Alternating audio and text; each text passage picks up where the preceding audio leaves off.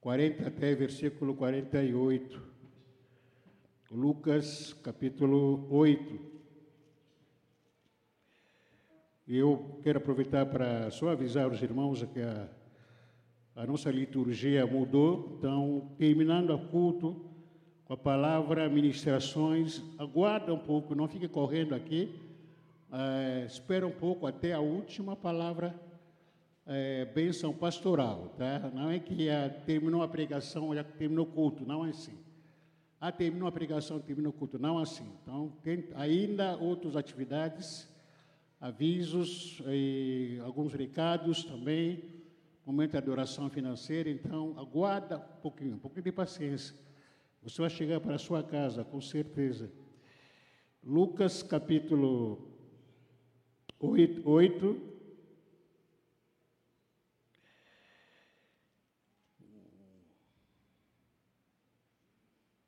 versículo 40.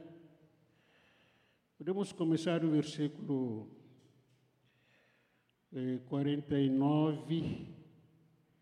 Aqui, outra versão que estou usando está diferente. Lucas, capítulo, peraí.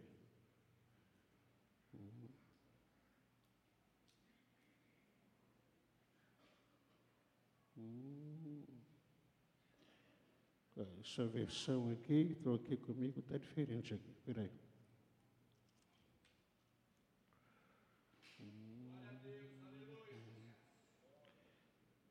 Aqui, esse aqui, Mateus, Lucas, espera aí. Mateus, Mateus.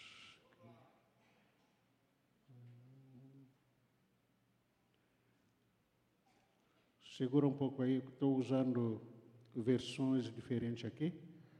Aí acaba atrapalhando aqui a aqui a algumas referências, um instantinho só. Lucas capítulo 8. Isso, agora achei capítulo 8, versículo, começa no versículo 43. Versículo 43 até 48.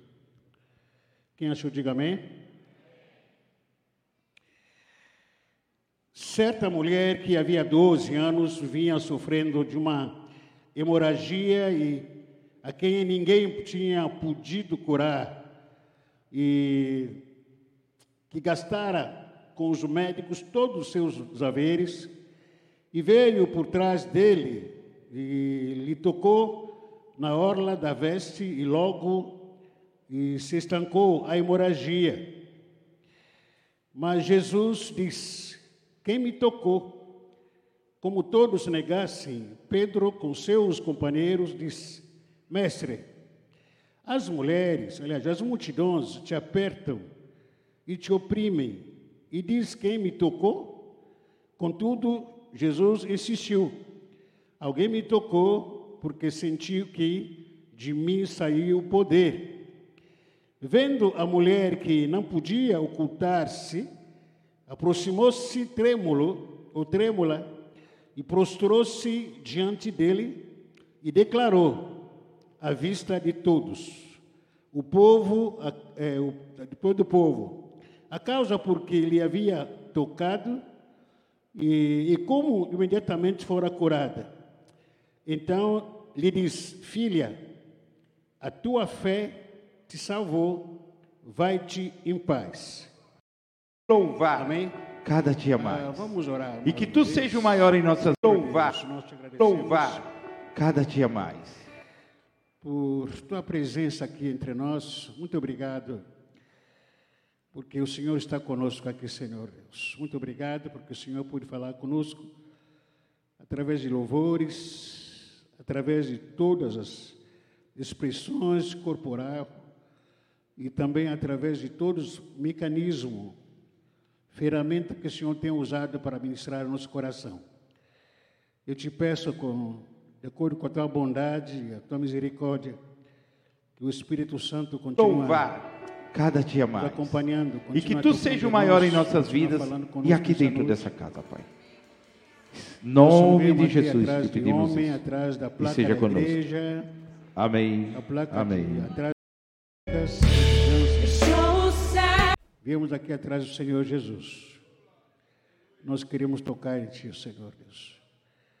Porque nós, quando tocamos no Senhor, o Senhor também nos toca. Queremos ser tocados pela Tua presença, Senhor Deus. Isso que te peço no nome de Jesus. Amém. Ah, essa história fala da cura de uma mulher que tinha. As crianças já saíram já? Ah, tá. Isso. Cadê as crianças, por favor? Graças a Deus tinha uma criança chorando aqui, senão ia, não ia, não chamar atenção. Não. Ele está empolgado. Eu vi uma criança chorando lá. Ah, ah, ah. É Prova do que? Esse aqui não é meu lugar. Vem aqui, me tira daqui. Pode vir aqui rapidinho, por favor. Rapidinho, rapidinho, rapidinho. Olha a inocência das crianças, se abraça. Ó, ó aqui, as duas que se encontraram, que se abraçaram.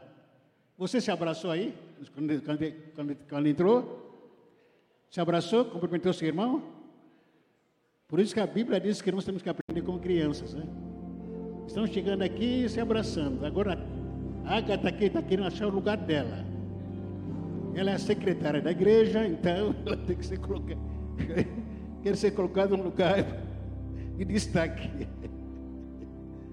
Amém. Glória a Deus. Querido Espírito Santo, obrigado pela vida de cada criança. Te agradecemos por ter nos presenteado, Senhor Deus, de uma grande responsabilidade. Cuidar dessas crianças e com a sua dependência, Senhor. Por isso que pedimos que o Senhor continue falando com as crianças. Usa os nossos professores para, com muita sabedoria, com muita inteligência, acima de tudo, com a unção do Espírito Santo, que possa abençoar essas crianças com, com oração, com histórias, com a manifestação da tua graça sobre elas. E em nome de Jesus, guarda cada uma dessas crianças, Senhor Deus. Em nome de Jesus, amém.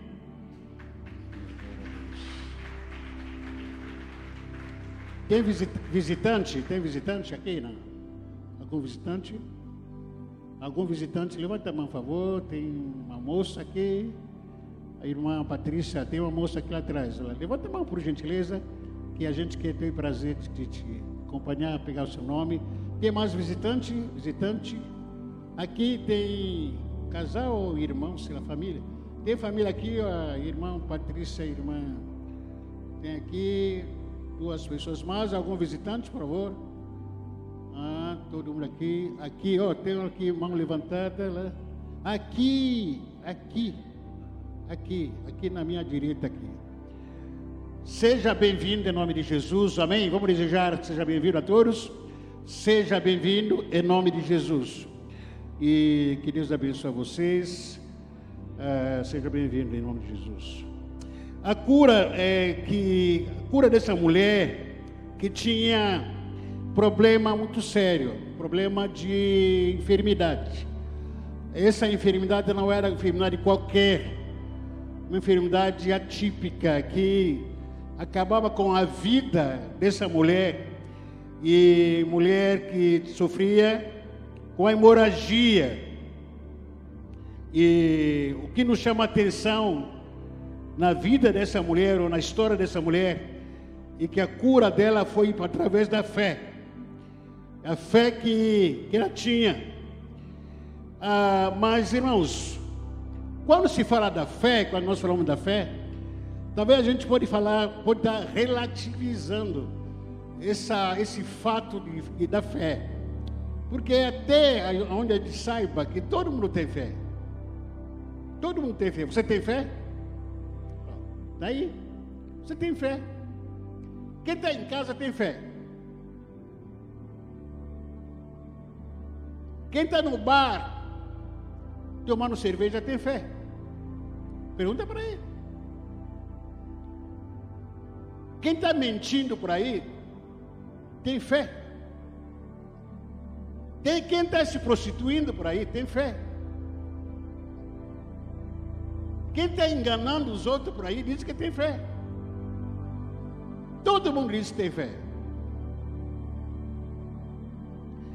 A fé que você tem é, é uma fé que é questionável. Qual é a sua fé? Que tipo de fé que você tem? Afinal de contas. Falar que tem fé, todo mundo tem fé, logicamente. Né? Todo mundo dizer ter fé, mas que tipo de fé é essa?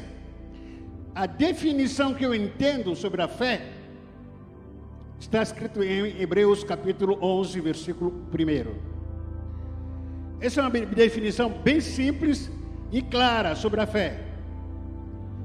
A fé é a certeza de que vamos receber as coisas que esperamos. E a prova de que existem coisas que não podemos ver. Numa linguagem aqui bem simples, uma tradição bem simples e bem clara.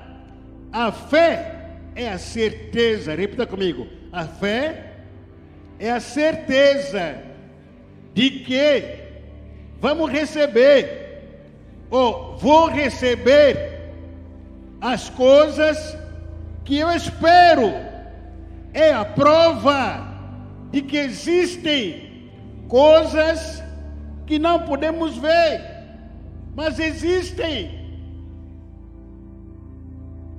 Hebreus capítulo 11, versículo 6, ainda no mesmo capítulo, diz: Sem fé ninguém pode agradar a Deus, porque quem vai a Ele precisa crer que Ele existe e que recompensa os que pro, procuram conhecê-lo melhor. Existe tipo de fé, uma vez fiz, ah, fiz um estudo, acho que foi aqui na, na escola dominical, ou nas quinta-feiras, tipo de fé que existe. Existe vários tipos de fé. Todo mundo diz ter fé, mas que fé é essa? Às vezes, você tem fé, mas não é muito segura. A sua fé é duvidosa. Você diz em crer em Deus, mas quando a situação apertar, você não vai acreditar mais. Quando você enfrentar alguma, algumas crises, vendo alguma situação difícil, você vai cair do barco, vai, vai pular do barco. Você não vai continuar crendo. Estamos aqui no culto, um ambiente praticamente de fé. A gente pergunta que você tem fé? Tenho.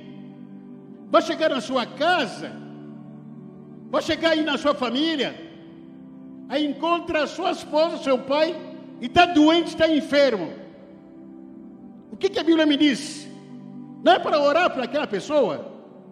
Você tem fé que pode ser curado, sim ou não? E por que tu não ora? Se tem fé.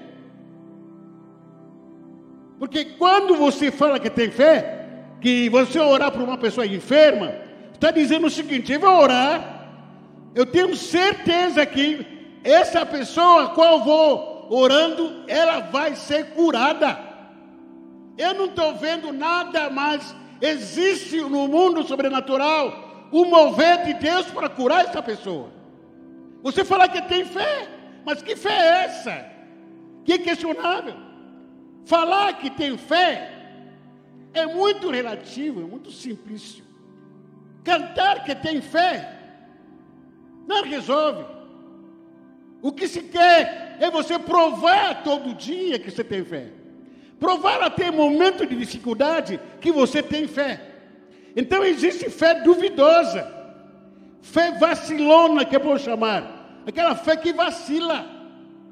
Está tá na hora, tem momento que está na fé, está acreditando, oh, louvor gostoso aqui. O irmão Renato estava falando aqui, ó, segura no onde está doente na sua, no seu corpo, aí você tocou, tá, cantou, a música acabou, a fé foi embora, acabou. Essa é a fé que você tem. O exemplo dos, dos discípulos de Jesus. Ele estava, estava no barco com o Senhor. Em meio a essa viagem, quando chegaram no meio do mar, enfrentar a tempestade. Discípulos apavorados, o Senhor estava deitado, dormindo. Eles começaram a gritar: Senhor, oh, vamos morrer. O Senhor estava no barco. Vamos morrer, vamos morrer, acorda, Senhor. O Senhor acorda e pergunta para ele: Cadê a fé de vocês? Cadê a fé de vocês? Você estava andando comigo até entrar aqui no barco. Eu sou o Senhor. Bastar enfrentar uma tempestade, a fé sumiu. Que fé é essa? Que fé é essa? Você está aqui no culto, como falei. Ah, ambiente de fé é esse aqui. Você ouve a palavra, ouve louvores. Quem sabe no final do culto alguém vai orar por você. Creia, Deus vai curar você. Alguém vai te abraçar, creia que Deus está aqui na sua vida. Você sai daqui cheio de fé. Mas vai lá no carro, entra no carro, pega a bicicleta, vai embora para casa.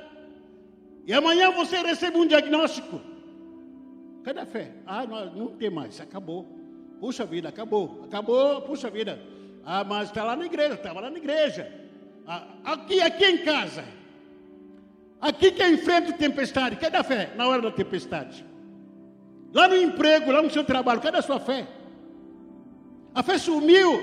Então, essa fé é a fé chamada duvidosa. Isso que o apóstolo Tiago, irmão de Jesus, o apóstolo Tiago, capítulo 1, irmão de Jesus, ele escreve a esse respeito, no versículo 5 a 8. Tiago diz: Mas se alguém tem falta de sabedoria, peça a Deus, e Ele a dará, porque é generoso e dá com bondade a todos. Versículo 6: Porém, peça com fé, não duvidem de modo nenhum. Repita comigo: peça com fé, não duvide em modo nenhum. Por que, que Tiago está insistindo nisso? Porque a gente é assim. E assim mesmo, a gente pede e duvida. A gente pede a Deus, ao mesmo tempo a gente duvida. Ah, Deus vai curar. Será? Será? Eu acho que talvez, talvez, eu acho, talvez. Tiago está insistindo aqui, peça com fé, não duvide nenhum, nenhum momento, pois quem duvida é como as ondas do mar, que o vento leva de um lado para outro. Versículo 7 diz: Quem é assim, não pense que vai receber alguma coisa do Senhor, pois não tem firmeza e nunca sabe o que deve fazer. Mais uma vez repito, a gente entra aqui na igreja, a gente recebe uma palavra de fé, palavra profética, gente sai daqui vibrando, sai daqui jubilando, alegre. Bastar enfrentar alguma tempestade lá fora, começa a duvidar. Olha o que, que ele está dizendo. Toda vez que você recebe uma oração, recebe uma palavra de fé, recebe uma palavra profética e duvidar, perdeu. Perdeu. Duvidou, perdeu. A fé não tem alinhamento com dúvida. Se você duvidar, perde. Por mais que você possa afirmar, não, eu recebi uma palavra, Deus falou comigo, eu recebi uma palavra profética, mas olha aqui a minha situação em casa, olha aqui o que estou sentindo, olha aqui o que estou ouvindo, olha aqui o que estou vendo, ó, pensamento vem e vai, olha aqui o que estou pensando, duvidou, esquece, esquece.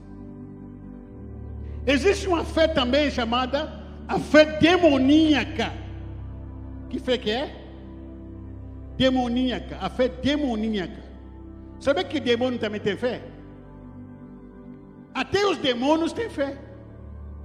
Você tem fé, amém? Não, não é novidade. Demônios também têm fé. O diabo também tem fé. As entidades espirituais também têm fé.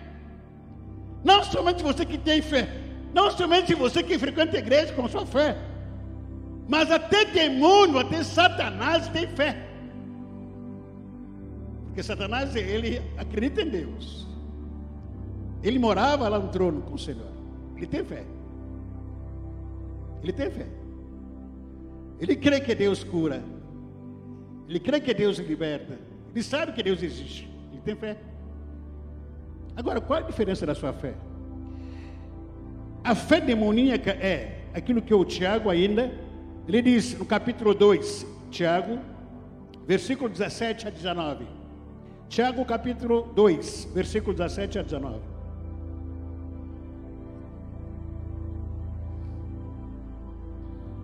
Tiago capítulo 2, 17 a 19.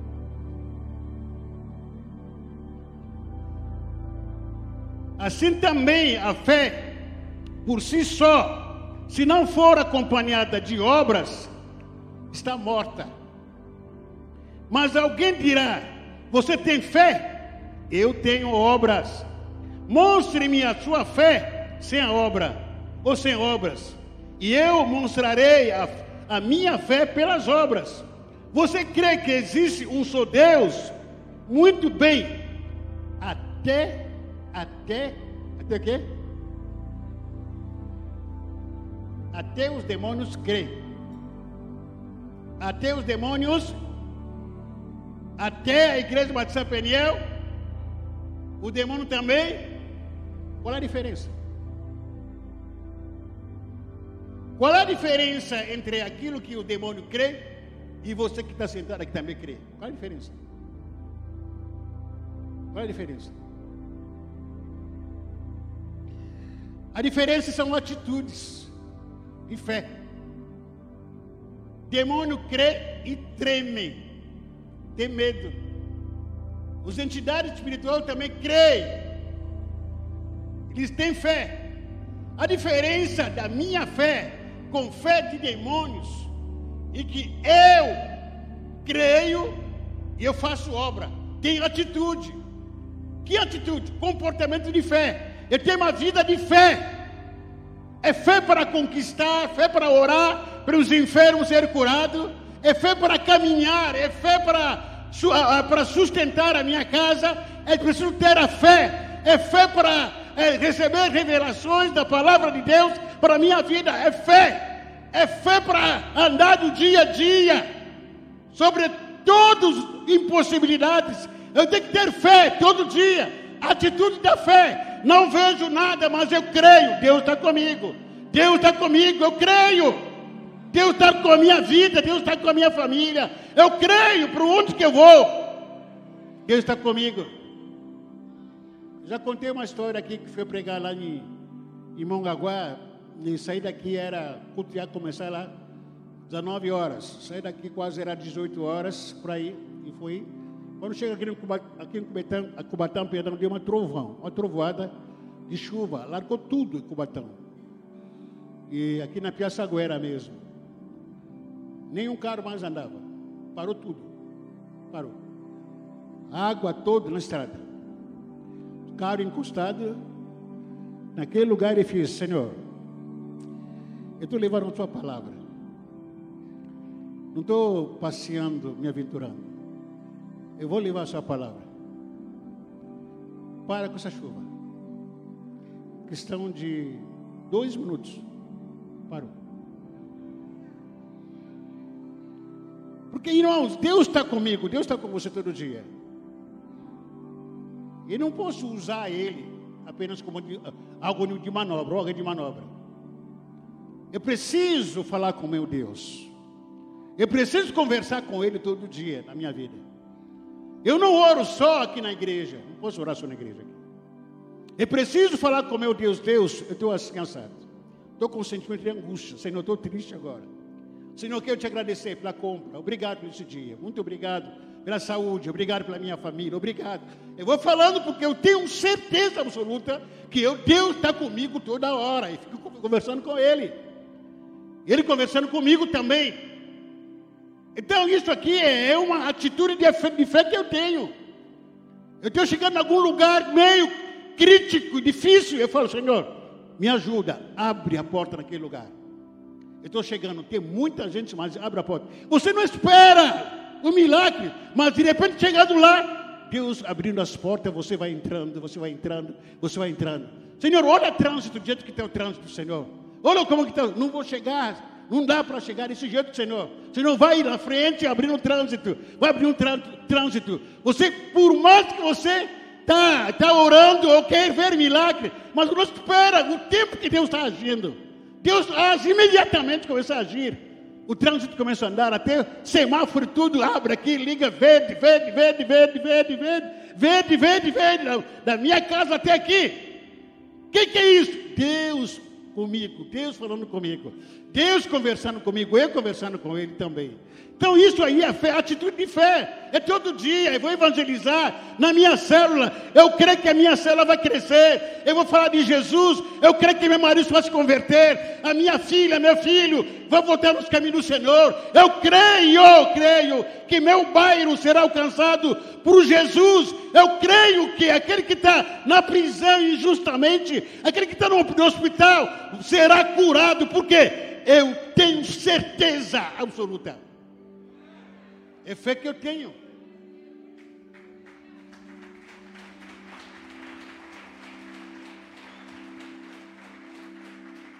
Qual a diferença da fé?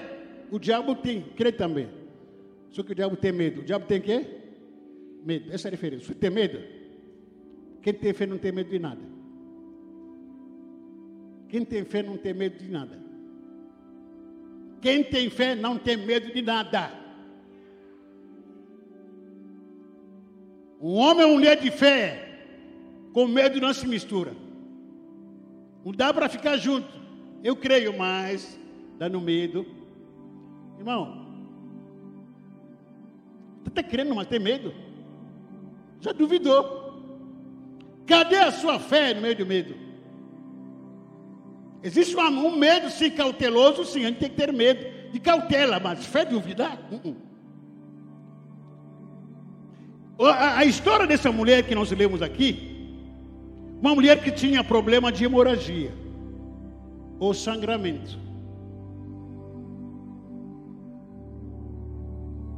Essa mulher sangrava. Ela tinha tudo para morrer com essa doença. Ela tinha tudo para morrer. Tem gente que se entrega para a doença está sangrando, doente, está acamado, está tudo largado, jogado e disse que não, essa é a vontade de Deus, então sou encomendar o caixão. Já manda comprar, já me despedir da família. Essa mulher não. Tinha tudo para morrer com essa doença. Essa mulher enfrentava uma das situações muito pior do que muitos de nós hoje em dia. A situação dessa mulher era muito pior que a situação que você e eu estamos enfrentando. A situação que essa mulher enfrentava é pior, com todo respeito, que, o, que a gripe que está enfrentando, que a dor que está enfrentando, que a situação de enfermidade ou de adversidade que está enfrentando a situação dessa mulher era pior. Ela tinha de tudo para ficar acamada e esperando o dia e a hora da morte. Essa mulher havia dois anos que a sofria de hemorragia. Quanto tempo? Dois anos. O tempo da dor é um dos fatores que muitos abandonam a fé. Há mais de 10 anos que eu sou crente. Eu não creio mais. Há mais de dois anos. Há mais de três anos que vou para a igreja. Não aconteceu nada. Se não acontecer nada, há mais de cinco anos, você vai continuar acreditando em Deus? Sim ou não? Pouco, para pouco. Se há mais de dez anos, aquilo que você está pedindo a Deus, você não vê nenhum sinalzinho. Você vai continuar confiando em Deus? O tempo da dor é o tempo que muitas pessoas que não aguentam. Eu estou frequentando a igreja Batista Penia, eu estou aqui há um ano. Eu esperava que acontecesse alguma coisa. Não acontece nada ainda. Eu estou aqui mais de dois anos, três anos, quatro anos, cinco anos, dez anos. Não acontece nada. Eu acho que o problema está com o pastor. O problema está com a liderança. O problema está com o louvor, eu acho. Há mais de dois anos que essa mulher, doente, ela deixou de acreditar? Quanto tempo que você está com essa dor? Quanto tempo você carrega esse problema na sua vida? Você continua acreditando ou você parou de crer? Quanto tempo? Quantos anos que você espera por um milagre? Quantos anos? Quantos anos? Ah, pastor, estou com 10 anos esperando a minha aposentadoria, não sei agora. Eu acho que é melhor sair, é melhor parar. Pastor, eu já pedi oração aqui, a oração de segunda-feira, na oração da tarde, na célula já pedi oração para me encalhar ou desencalhar. Até agora, nenhum sinal de vida. Eu acho que eu caí fora. A pastora, há muito tempo que eu estou aqui, desempregado. A minha situação não está resolvida. Vou parar. Irmão, Deus não é mágico. Deus é Deus. Deus não é mágico. Ele é Deus. Deus não faz negócio com você de magia. Não, coloca aqui a sua mão, vou ler ela e vou te dar, dar riqueza. Ah, não, se deixa eu pegar na sua mão e vou dar uma batida aqui. Vai sair daqui na sua mão uma menina linda para casar com ela. Não, dá a sua mão aqui, eu vou tirar pó. Daqui a pouco um maço de dinheiro vai, vai aparecer na sua, na sua mão. Não, deixa eu olhar no seu bolso, porque eu vou fazer milagre. Deus não é mágico. Deus é um Deus criador do céu e da terra. Ele é o Todo-Poderoso. Ele é o soberano, Rei dos Reis, Senhor do Senhor. Ele tem tudo sobre o controle das suas mãos, que não depende de mim, não depende de nenhuma de um ser humano para fazer o que ele tem que fazer. Aquilo que ele puder fazer, ele faz. Se ele curar, ele é Deus. Se ele não curar também, ele é Deus. Ele não tem que, não deve satisfação para ninguém, nem para mim, nem para você. Ele é o que ele é. Soberano, glorioso, majestoso, todo-poderoso, o grandioso Deus, o El Shaddai, maravilhoso, breve virá buscar a sua igreja. Ele é o Deus, ele não é mágico.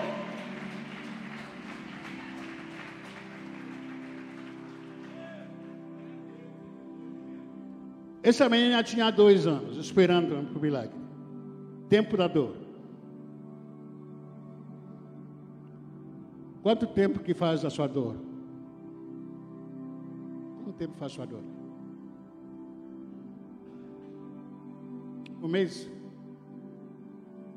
Quanto tempo faz sua dor? Se sente abandonado, largado?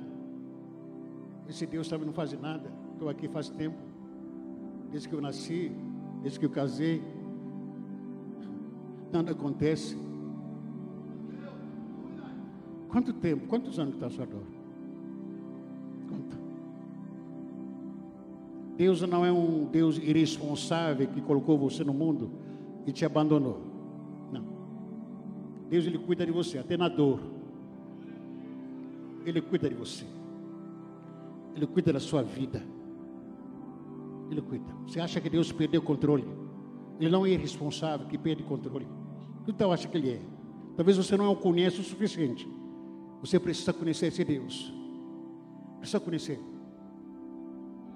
Você acha que Deus de uma hora perde o controle, daqui a pouco Deus está no controle, daqui a pouco perde o controle. Que Deus é esse? Que Deus é esse? Essa mulher tinha problema de saúde. Essa mulher, ah, ele é, ela era afetada, tanto quanto o seu lado emocional como físico, por um problema de doença sério.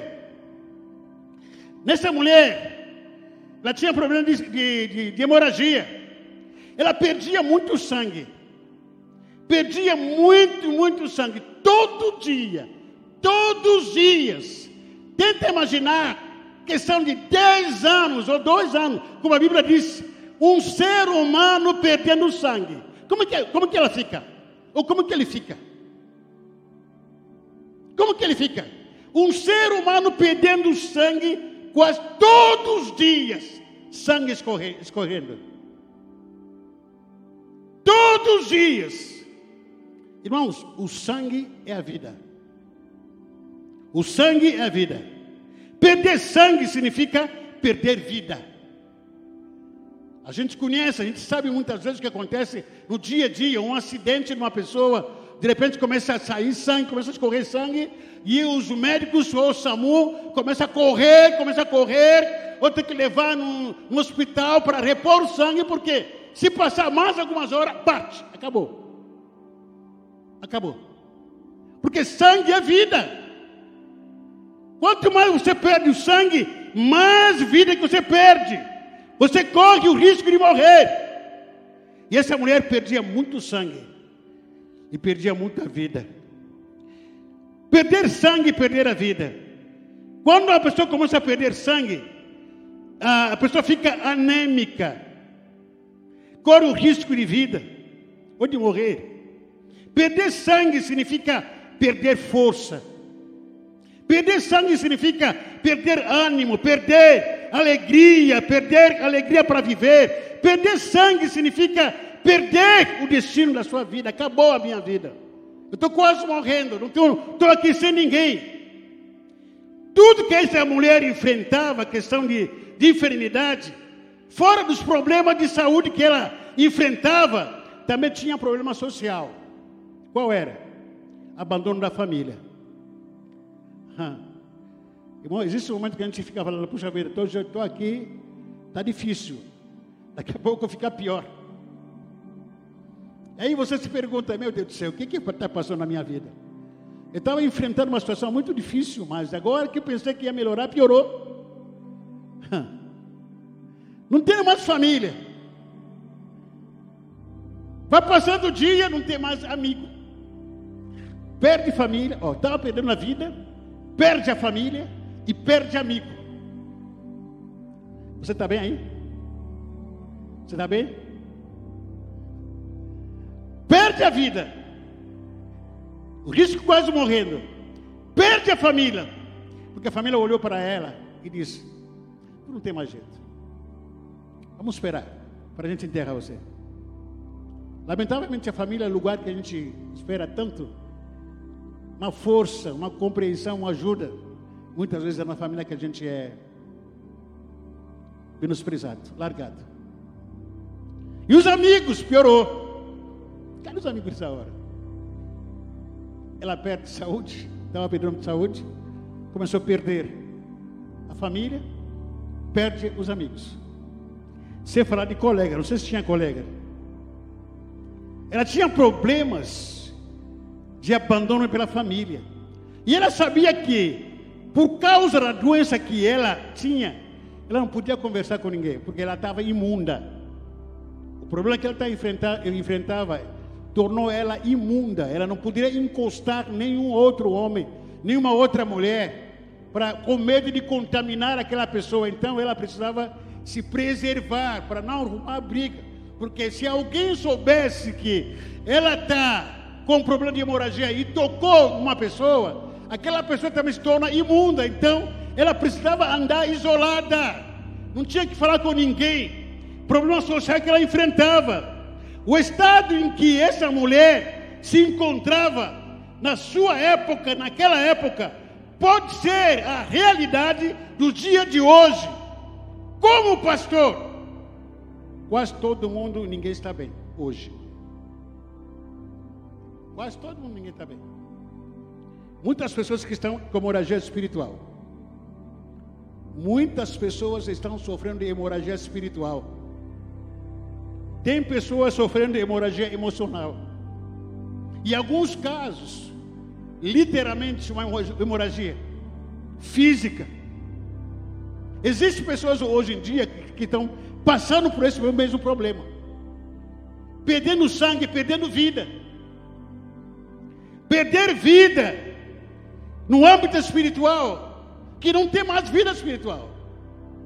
Vida emocional está se perdendo, está se desgastando com o tempo. Muita gente nesse momento também são igual a essa mulher. Perde, oh, estão tendo hemorragia espiritual. Pastor, o que é hemorragia espiritual?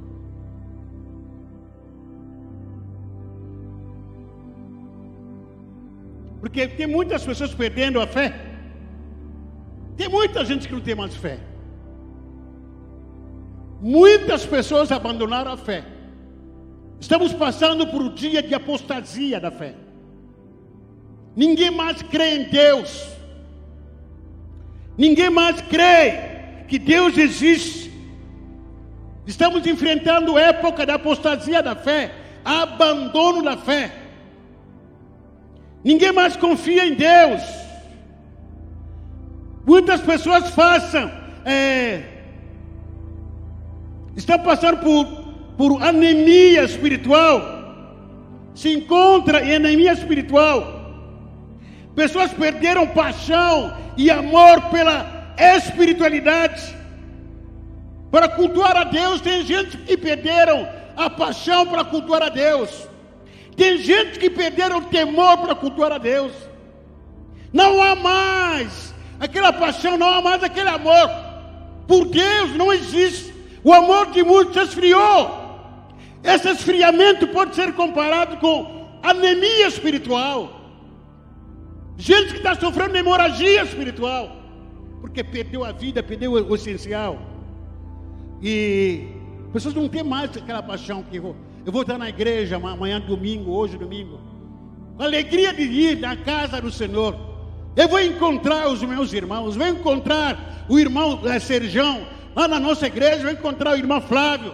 Ah, quero encontrar o irmão Emília, a irmã Emília, que saudade. Eu quero encontrar a irmã Terezinha. Eu quero encontrar o irmão Tite. Oh, irmão Nenê, saudade. Pessoas perderam paixão, viraram egoístas.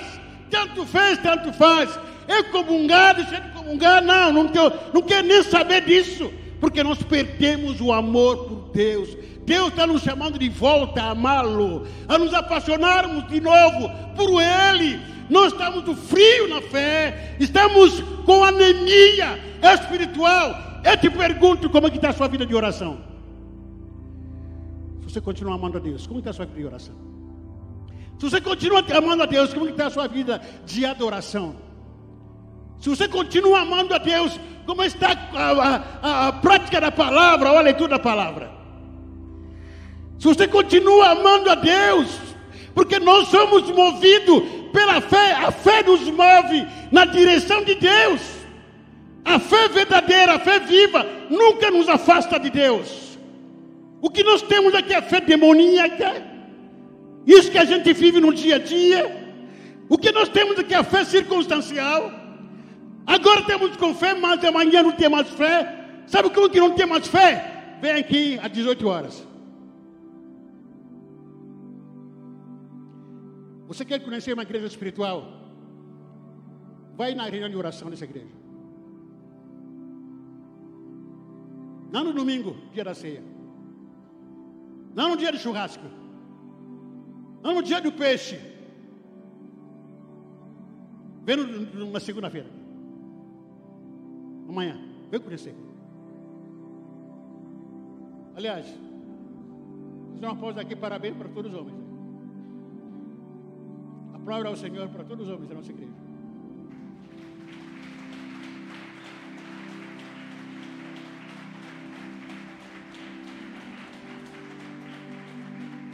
Na nossa igreja nós temos o homem que são gods. Tem, tem homem que são gods tem homem que faz juízo dos homens que não são.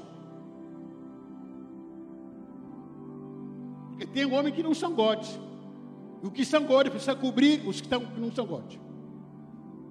Porque os que não são godes não estão tá nem aí, tanto fez, tanto faz. Ah, ter God, ah, tá legal. Eu vou na praia. Ah, tem God hoje, amanhã. Não, eu, não é God. Não é God é fresco. Fresco. Que gosta que gosta que tem que estar aqui ontem, tinha que estar aqui. Porque quem é God aqui estava aqui cobrindo quem não é God. Essa é a verdade. Que homem que você é? Que God que você é? Esse é o homem mais. Não, deixa para lá, volta para a palavra. A gente perdeu o amor pelo sobrenatural. Perdemos amor. Essa é a grande verdade.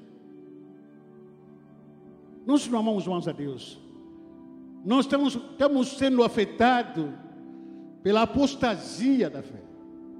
Abandonamos a Deus. Não há mais fé em nós. Veja o que o salmista diz, estamos é, 84, versículo 10 a 11. Que, que o salmista diz? Salmo 84, versículo 10 a 11. Porque vale mais um dia nos teus atos do que em outra parte mil. Preferiria estar à porta da casa do meu Deus, a habitar nas tendas da impiedade. Eu prefiro estar na casa do Senhor do que ir nos bailes, do que ir para o estádio, do que ir para a praia, do que ir para shopping, do que ir para passeio. Eu prefiro estar na casa do Senhor. Esse fogo acabou. Esse fogo, a paixão acabou, irmãos. Precisamos voltar ao primeiro amor, urgentemente. A igreja está vivendo apostasia. Porque quando Davi diz que eu prefiro prioridade, eu prefiro estar na casa do Senhor. Vale mais um dia, um dia só, na tua casa do que o outro resto da vida por aí, viajando, vagando. Não, não, eu quero estar na casa do Senhor. Afinal de contas, quem te tirou esse amor? Quem te tirou essa paixão pela casa do Senhor? E apostasia, esfriamento do amor de Deus, que não tem mais, que você não é mais o que você era. Você está frio. Se Jesus voltar, é você que você fique. É hora de você se tocar, se belisque. Ei, acorda!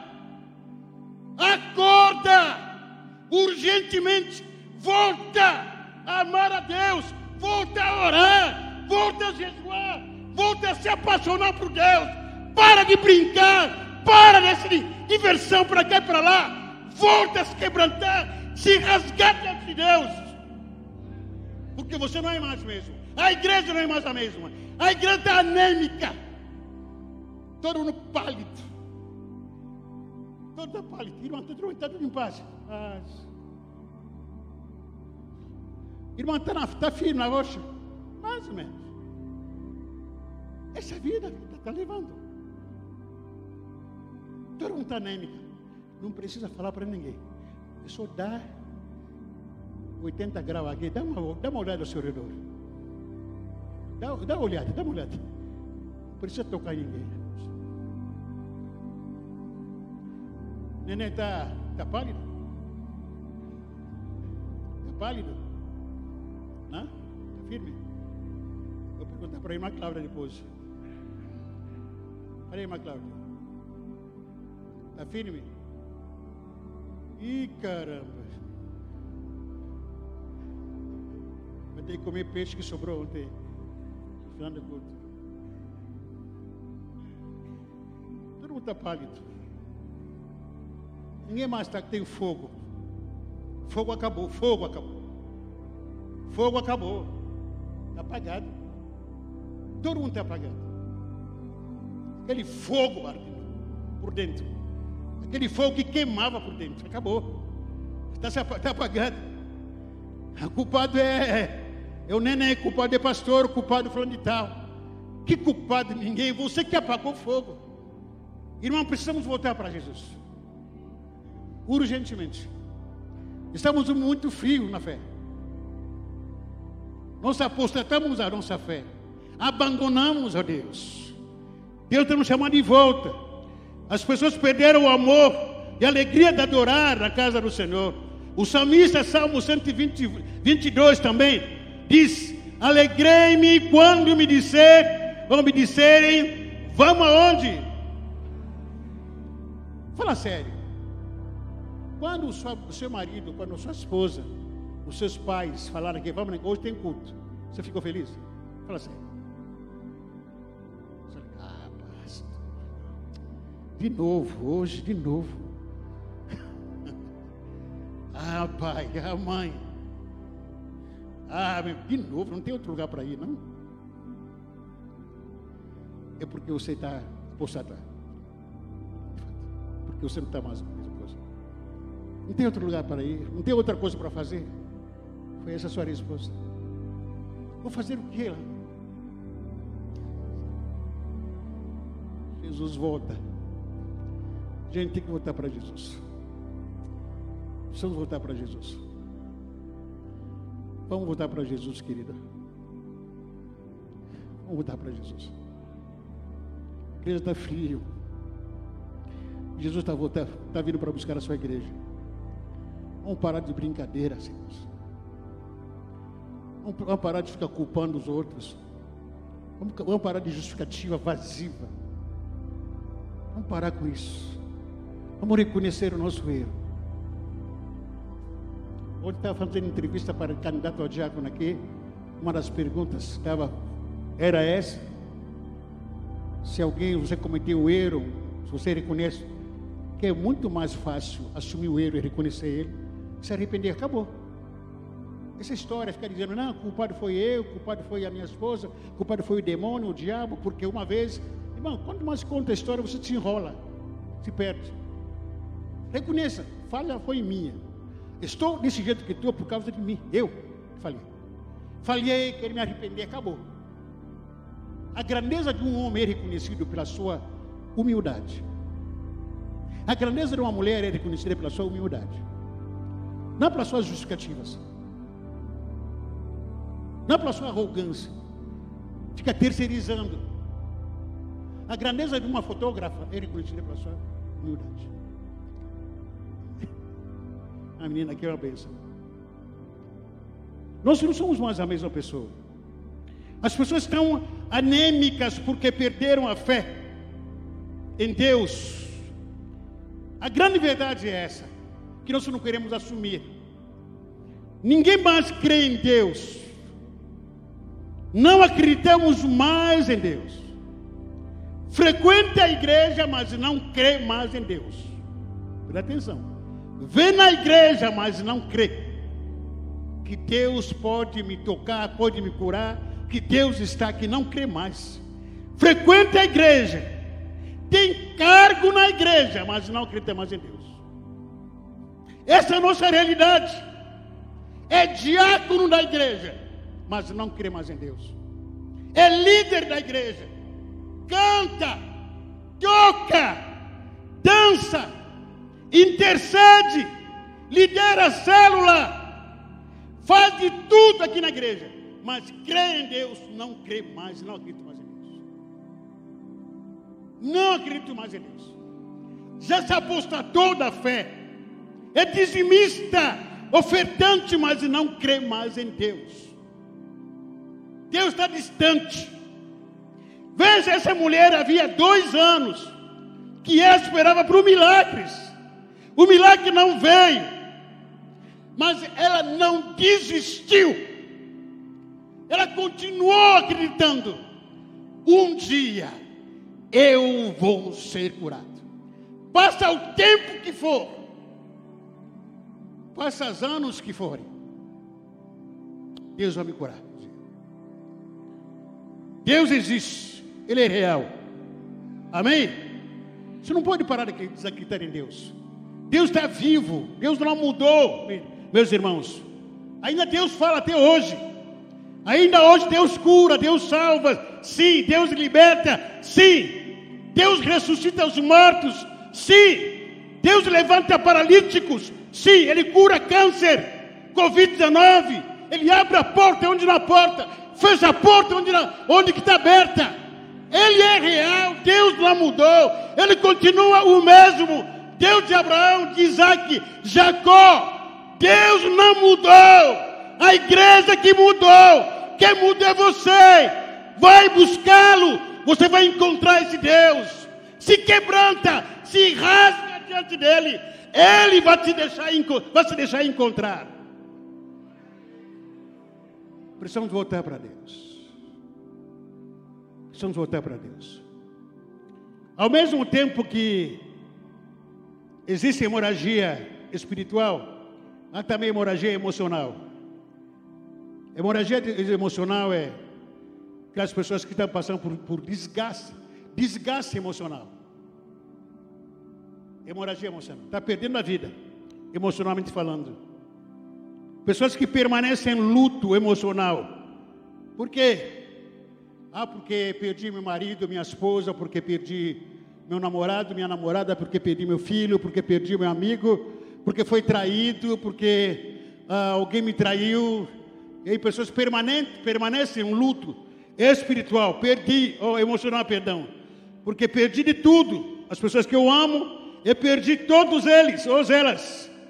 Hoje vive numa depressão profunda, ou no começo da depressão, vive com o coração acelerado, tomando, tomado pela ansiedade e preocupação. Por quê? Porque perder tudo. Pessoas que foram feridas, magoadas. A mágoa faz a gente sangrar. O ódio, a calúnia, faz qualquer ser humano sangrar. Juntamente com o sangue, a pessoa vai ficando anêmico anêmico, trazendo apenas como paralelismo. Até agora, você está sangrando e perdendo vida, perdendo força, está sendo está anêmica. Só para a gente terminar aqui. O que essa mulher com a hemorragia tinha de diferença? O que? O que, que era tinha de diferença?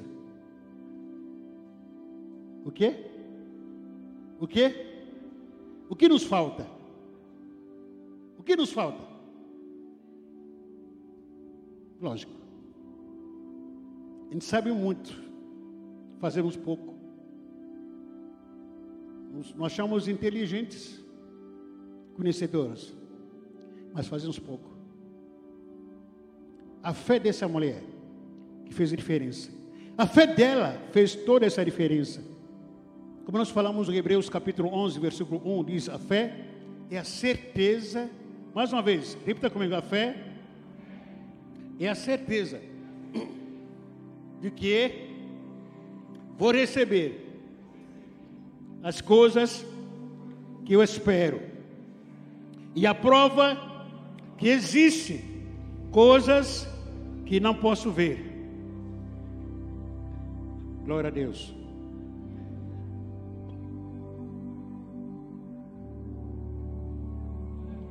A mulher com hemorragia tinha problema de saúde. Já falamos sobre isso. Ela estava fraca, sozinha, abandonada pela família, pelos amigos, sem dinheiro, porque gastou tudo que ela tinha procurando saúde para cá e para lá. Cansada de procurar a sua cura em meio a médicos, em meio a curandeiros, foi discriminada Diante dela é, havia uma multidão que tinha que enfrentar. Ela pensou: puxa vida, eu estou fraca, eu estou aqui precisando de ajuda. Não tem ninguém, não tem família, não tem amigo para poder me ajudar. E eu quero ir em encontro com Jesus, mas olha, a multidão fechou toda a avenida. O que, que eu faço? Desistir. Para que desistir? O não já tenho aqui. A doença já tenho eu preciso ir, atrás, preciso ir atrás da minha vitória. Eu preciso fazer alguma coisa para ir atrás da minha vitória. Essa mulher acreditou. Foi superar as suas limita as limitações. Essa mulher superou os, pre os preconceitos. Essa mulher superou o cansaço. Essa mulher superou a sua fraqueza. O que, que ela fez? Tenta imaginar aquela multidão como fosse uma igreja, apenas como simbolicamente como uma igreja. Aquela mulher, mesmo cansada, mesmo com problema de saúde, ela foi para a igreja. Ela disse: Eu vou ser tocado. Eu estou na igreja, eu vou lá. Não tem problema com a multidão que está lá na igreja, mas eu vou tocar nas vestes do Senhor Jesus Cristo. Irmãos, com todo respeito, ninguém fica bravo comigo, mas também não estou aqui preocupado com satisfazer ninguém. Tem muitas enfermidades que nos impedem para vir na igreja. Às vezes o inimigo coloca uma enfermidade para você. O que você vai falar? Ah, estou enfermo, não vou ir para o culto. Ah, estou com problema de saúde.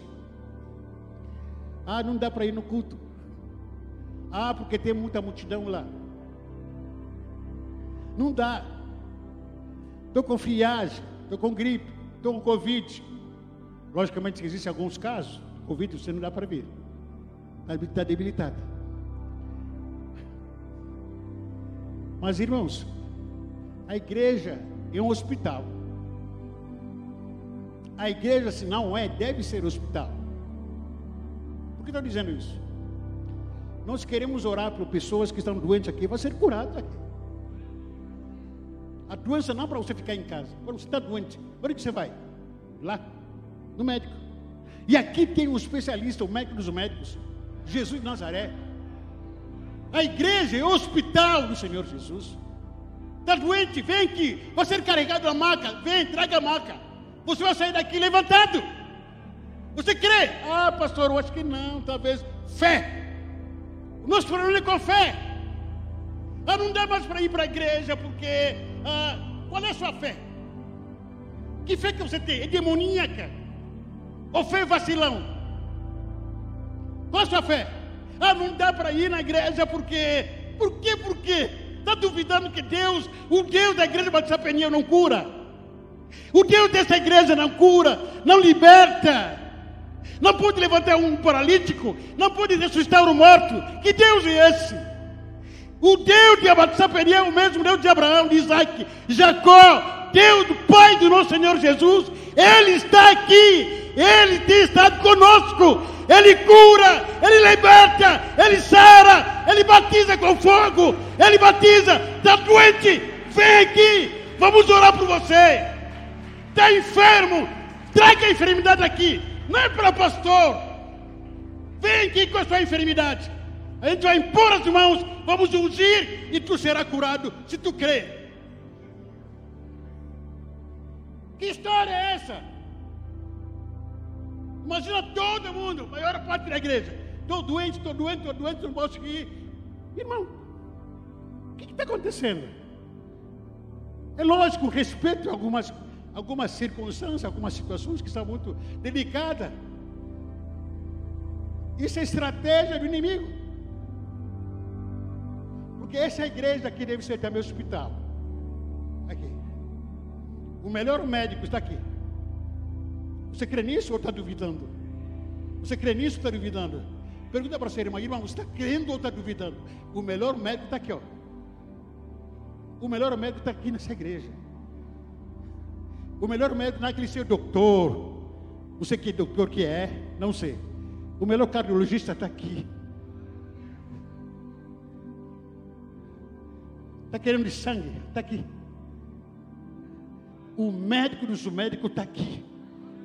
Está com problema nos ossos? O médico está aqui. Está com problema na veia? O médico está aqui.